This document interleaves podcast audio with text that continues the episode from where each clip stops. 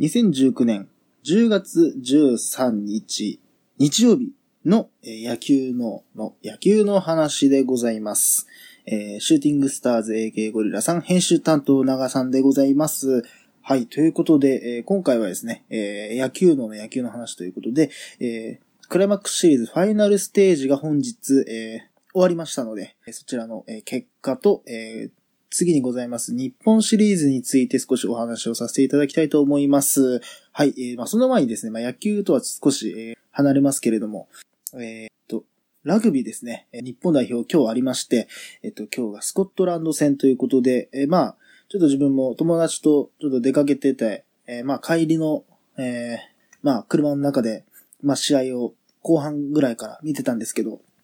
えっ、と、20 8対21でしたかね。で、えーまあ、日本が勝利しまして、えー4戦全勝で決勝ラウンド進出と。すごいですね。本当に。うん。去年、前回か。前回の、えっ、と、南アフリカ大会のワールドカップでは、えっ、と、3勝1敗で、えっ、と、予選リーグ敗退みたいなことを、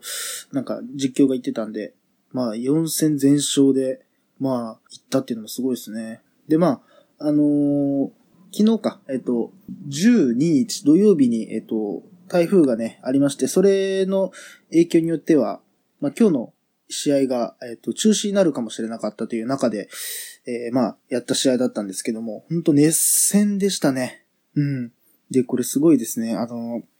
2011年大会、まあ、今日、前回の、えっと、南アフリカ大会まで、このスコットランドに1勝2分け21敗っていう、あのーよ、もう、強敵も強敵ですね。高い高い壁を、まあ、21対27ね、で、下すっていう、ちょっと最後ら辺はね、あの、友達が運転してくれてたんですけど、助手席でめっちゃ興奮しながら、えー、まあ、ラグビーの中継を見てました。まあ、そんな感じでね、まあ、あの、スポーツが熱くなっている、えー時期でございますけれども、えっと、まあ、プロレスは明日、えっと、10月14日、えっと、両国大会、まあ、新日本プロレスですね。両国大会がありまして、まあ、そちらにも、えっと、相方一通と、えーまあ、見に行きます。はい。で、まあ、あのー先日購入した一眼レフを、えー手に持って、まあ、ちょっと、シャッターをパシャパシャと、えー切っていこうかなというふうに思っております。はい。まあ、そんなところで、えっと、まあ、本題に行きたいんですけれども、えっと、ファイナルラウンドが、えっと、これが10月の9日水曜日から、えーありまして、ファイナルステージが、えーセリーグが巨人と阪神。で、えっ、と、パリーグが西武と、えソフトバンクということで、まあ、あのどうなるかなというふうなことは、えっ、と、前回、えファーストステージが終わった後に、まあ、話しましたけれども、まあ、正直言うと、あの、自分が予想してた通りの結果だったかなっていう、まあ別に、あの、手前味噌のつもりは全くなく、まあこうなるかなというふうには思ってたんですけど、うん、まあちょっとね、あの予想外っちゃ予想外な結果もあったんで、まあその話も、えーちょこちょこしていこうかなというふうに思ってます。はい。で、えっ、と、とりあえずね、えっ、と4日間ありまして、えっ、と昨日、昨日か12日土曜日は、あの台風の影響で、どちらも試合前に中止が、決定されてましたので、えっと、今日まで流れたんですけども、うんと、とりあえずですね、えっと、セリーグの方が、えっと、10月9日に、えー巨人が5対2で阪神を下してます。で、えっと、10日木曜日が、えー巨人が阪神を、えー6対0で下してますと。で、金曜日が、えっと、阪神が、えー7対6で、えー巨人を下してます。で、えー日曜日今日ですね。今日が、えーこちら巨人が4対1で、えー阪神を下しているということになりまして、えっと、優勝している、えー巨人にはアドバンテージが1ついてますので、えーまあ、4勝1敗ということで、えっと、ファイナルステージは4勝選手で日本シリーズに進出できますので、えーこれで巨人が、えー日本シリーズに進出するということになりました。はい。で、えー続きまして、パリーグが、えー9日水曜日がソフトバンクが西武を8対4で下しております。えー10日木曜日がソフトバンクが8対6で、えー西武を下しております。で、金曜日も、えーソフトバンクが7対0で西武を下しておりまして、えー13日日曜日がソフトバンクが9対3で西武を下しているということで、えー4勝1敗、ん ?4 勝1敗でもないか。えっ、と、ソフトバンクにはアドバンテージ1ついてるんで、えーまあ、4勝で、えー、ソフトバンクが勝ったということで、まあ、試合だけで見れば、えー、ソフトバンクが4連勝で日本シリーズに進出するということで、うん。まあ、正直、まあなんて言うんですかね。実力通りかなっていうふうに思いますね。うん。で、えっ、ー、と、じゃあ先に、じゃあセリーグの方からお話しすると、えっと、セリーグがですね、あの、エースの菅野が、えー、先発しませんでした。えっ、ー、と、9日の第1戦目が山口が、えー、先発しておりまして、えー、10日木曜日は、えー、メルセデスが先発しておりまして、金曜日ですね、11日金曜日が戸郷が先発しておりました。で、えっと、今日が、えっ、と、高橋が、えー、先発しておりましたというような形ですね。うん。まあ、どうですかね。あのー、まあやっぱ菅野の調子が良くない中、あの他の投手陣が、えー、まあ、なんていうんですかね、活躍したというような形なのかなっていうふうに思います。やっぱり、今年の巨人は、あの、中継ぎが、うんと安定してるっていうのを、まあ、見せつけられた、うん、シリーズだったんじゃないのかなというふうに思いますね。やっぱり、それまでの巨人っていうのはどうしても中継ぎが弱い、中継ぎがどうしても打ち込まれるっていう傾向がある中で、えっと、まあ、なんていうのかな、中継ぎがまあ打ち込まれてしまうっていうのが、どうしても巨人の弱い部分だったんですけど、そこが補えてきてるのかなと。うん、今年の巨人は。で、まあそれがまあファイナルステージでも発揮できたのかなと。うん。まあ、中継ぎ陣で、こう、打たれてるっていうのはあんまり見受けられないんで、うん、やっぱり、こう、なんていうのかな。うん、なんか、こう、整ってるというか、投打ともに整ってるように感じますね。うん。で、まあ、正直、阪神もね、3位からよくここまで、うん、登ってきたかなっていうふうに感じますけど、やっぱ最後一歩及ばずっていうような形で、えー、まあ、今回は敗退というような形になりましたね。まあ、ここは正直巨人かなっていうふうにも思いましたね。うん。DNA が言ってたらちょっとわかんなかったですけど、まあ、そんなところですかね。はい。で、えっ、と、まあ、パリーグですよ。はい。パリーグが、これが、えっと、まあ、先ほども言いましたけど、ソフトバンクが、えー、4連勝で、日本シリーズに進出するっていう、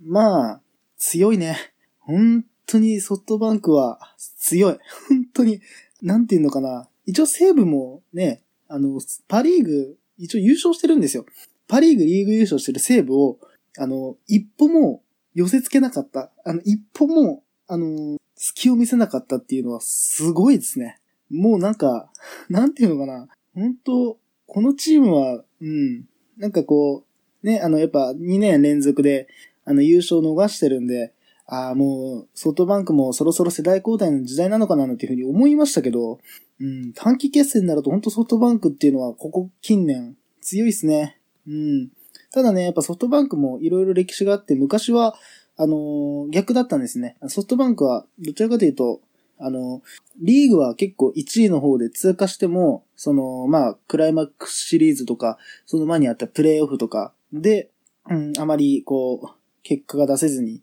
うん、なんだろうな、結果が出せなくて、うん、日本シリーズに行けないっていうような時代を経て、ここに来てるっていうのが、やっぱりこう、あ、経験があるからこそ、こう、育成っていう部分で補ってるのかなと。まあだから、こう、えっ、ー、と、主力選手がいなくなっても、あの、下から上がってくる選手が結果を出したっていうのが、えっ、と、今に繋がってるのかなと。で、まあその、主力選手たちが、えっ、と、戻ってきて、えー、まあ、結果ね4連勝っていうところで勝ったっていうのは、うん、やっぱ文句なしの強さだなっていうふうに思いますね。うん。はい。で、えっと、こっからですね、えっと、日本シリーズ、えー、まあ、これで決まりまして、今日、えっと、セリーグもパリーグも日本シリーズ進出するチームが決まりまして、まあ、巨人とソフトバンクということで、ソフトバンクと巨人っていつ、なんだろう、ソフトバンクと巨人の日本シリーズっていつ、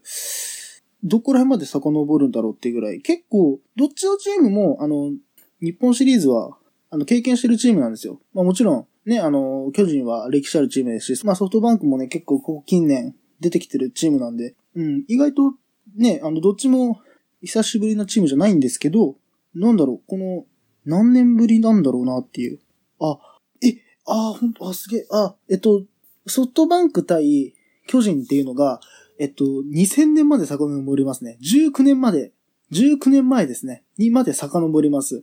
これ2000年ですね。2000年、えっと、ソフトバンク、えっと、前身の大英ホークスの時代の巨人対、まあ、当時大英ですね。で、まあ、日本シリーズがあったんですけど、この時の、えっと、両監督が長島と王っていう ON 対決だったんですね。それ以来の顔ぶれっていう、あ、意外とこの顔ぶれっていうのがなかったんですね。19年前まで遡るっていうと、結構前になりますね。うん。それこそ2000年の巨人っていうと、あれですね、松井が4番張ってたりとか、あと誰だ？えっ、ー、と、まあ、上原もいましたし、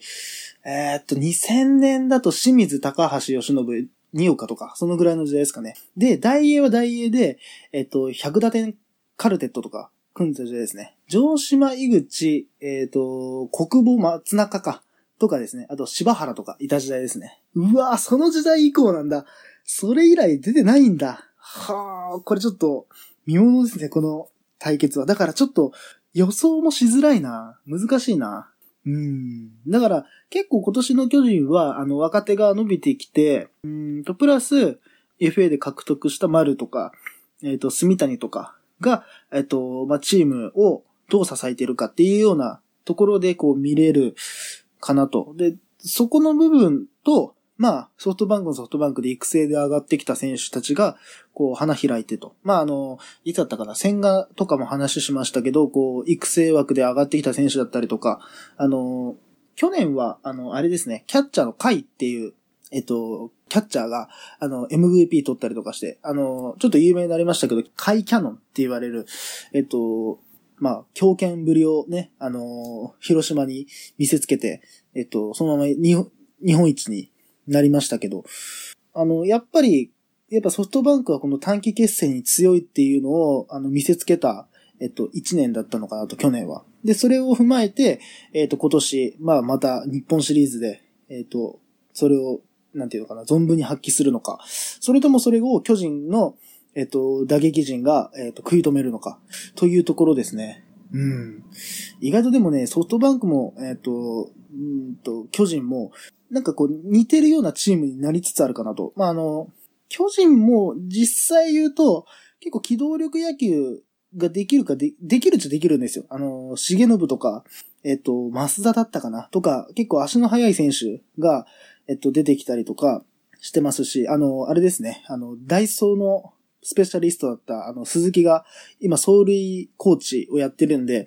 結構その部分で、あの、機動力っていう部分で、あの、強くなっているのかなと。で、まあ、プラス、あの、岡本と、えっ、ー、と、岡本とか、あの、あと大島とかがこう結構、えっ、と、と、バッターとしてこう伸びてきてる時なんで、で、今坂本は、あの、今一番油乗ってる状態、もう今年30かの年で結構油乗ってる状態で、うん、結構今がベストコンディションの中、どういう戦い方ができるのかと。まあもちろん第一戦目は、まあおそらく、えっと、山口だと思いますし、うーん、どうだろうね。でも俺は思うのは田口が先発とかやるのかななんていうふうには思いますね。うん、やっぱ左で投げれる、まあ、先発経験のある、うん、ピッチャーってなるとどうしても山口なのかなと。ただ、うん、そうなるとあれか、高木とか、中川しかいなくなるのか、左が。そうなると、うん、ちょっと、左を温存させておきたいっていうふうにも思うし、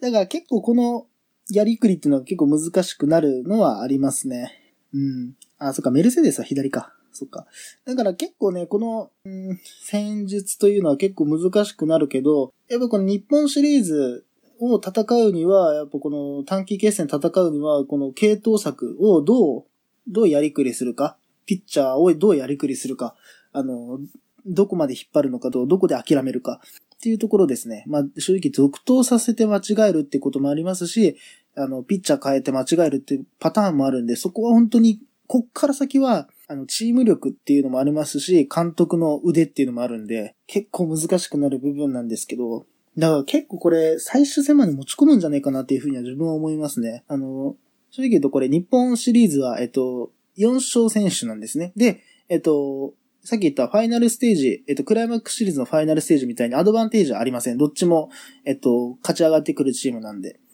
で、結構、この、あの、本拠地っていうのでね、結構決まってくる部分はあるんで、あのー難しいっちゃ難しいんですよ。あのー第1戦目が、えっと、来週、来週の土曜日にあります。19日から、えっと、ソフトバンクの、えー本拠地のヤフオクドーム、福岡ドームですね。で、開幕しますんで、えっと、ソフトバンクの本拠地のヤ福岡ドームで1戦目、2戦目。で、えっと、第3戦目から第5戦目まで東京ドーム。で、えっと、6戦目、7戦目を福岡ドームでやると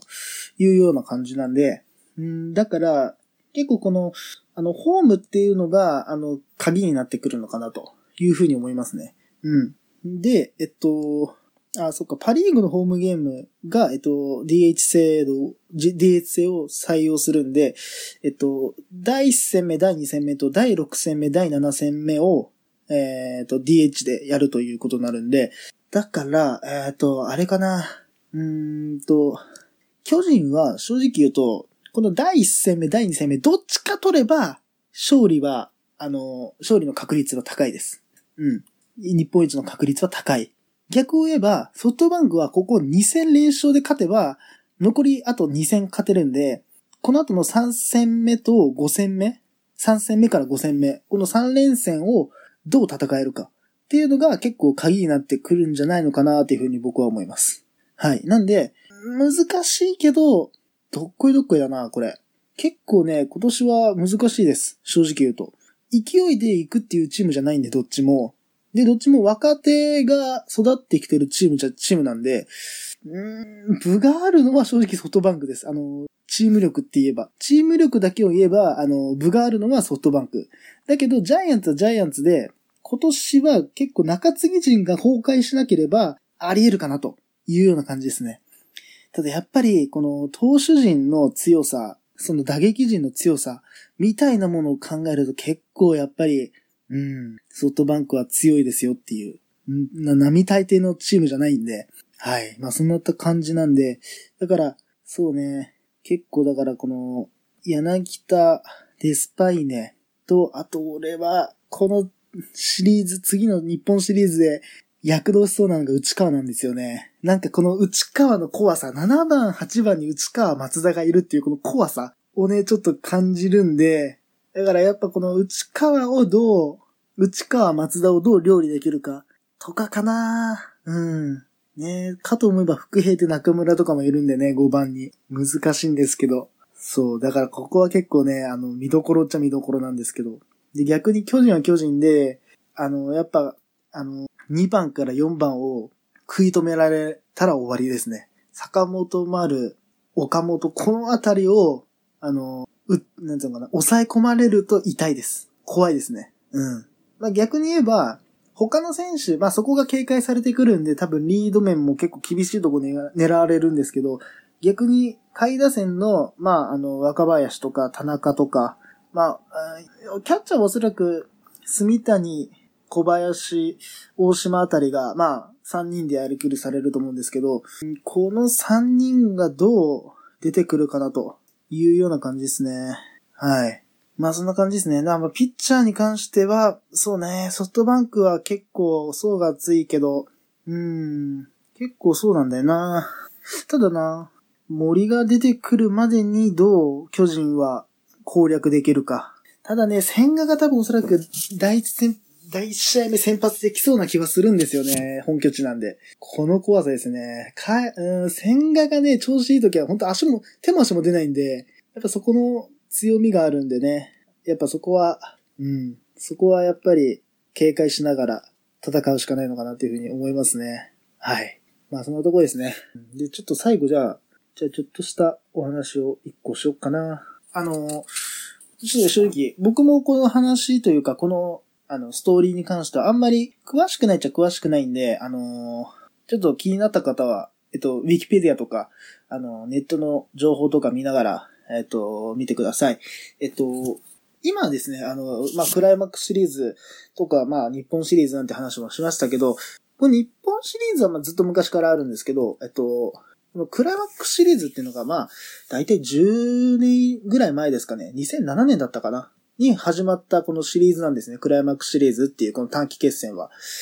なんで、えっと、これまでは、それまでは、パリーグはプレイオフっていう、あの、制度があったんですけど、えっと、セリーグはそれまで、あのまあ、リーグ優勝したチームが、そのまんま日本シリーズに進出してたんですね。で、いわばこのリーグ優勝がイコール、えっと、まあ、日本シリーズに進出するっていう形になってたんですけど、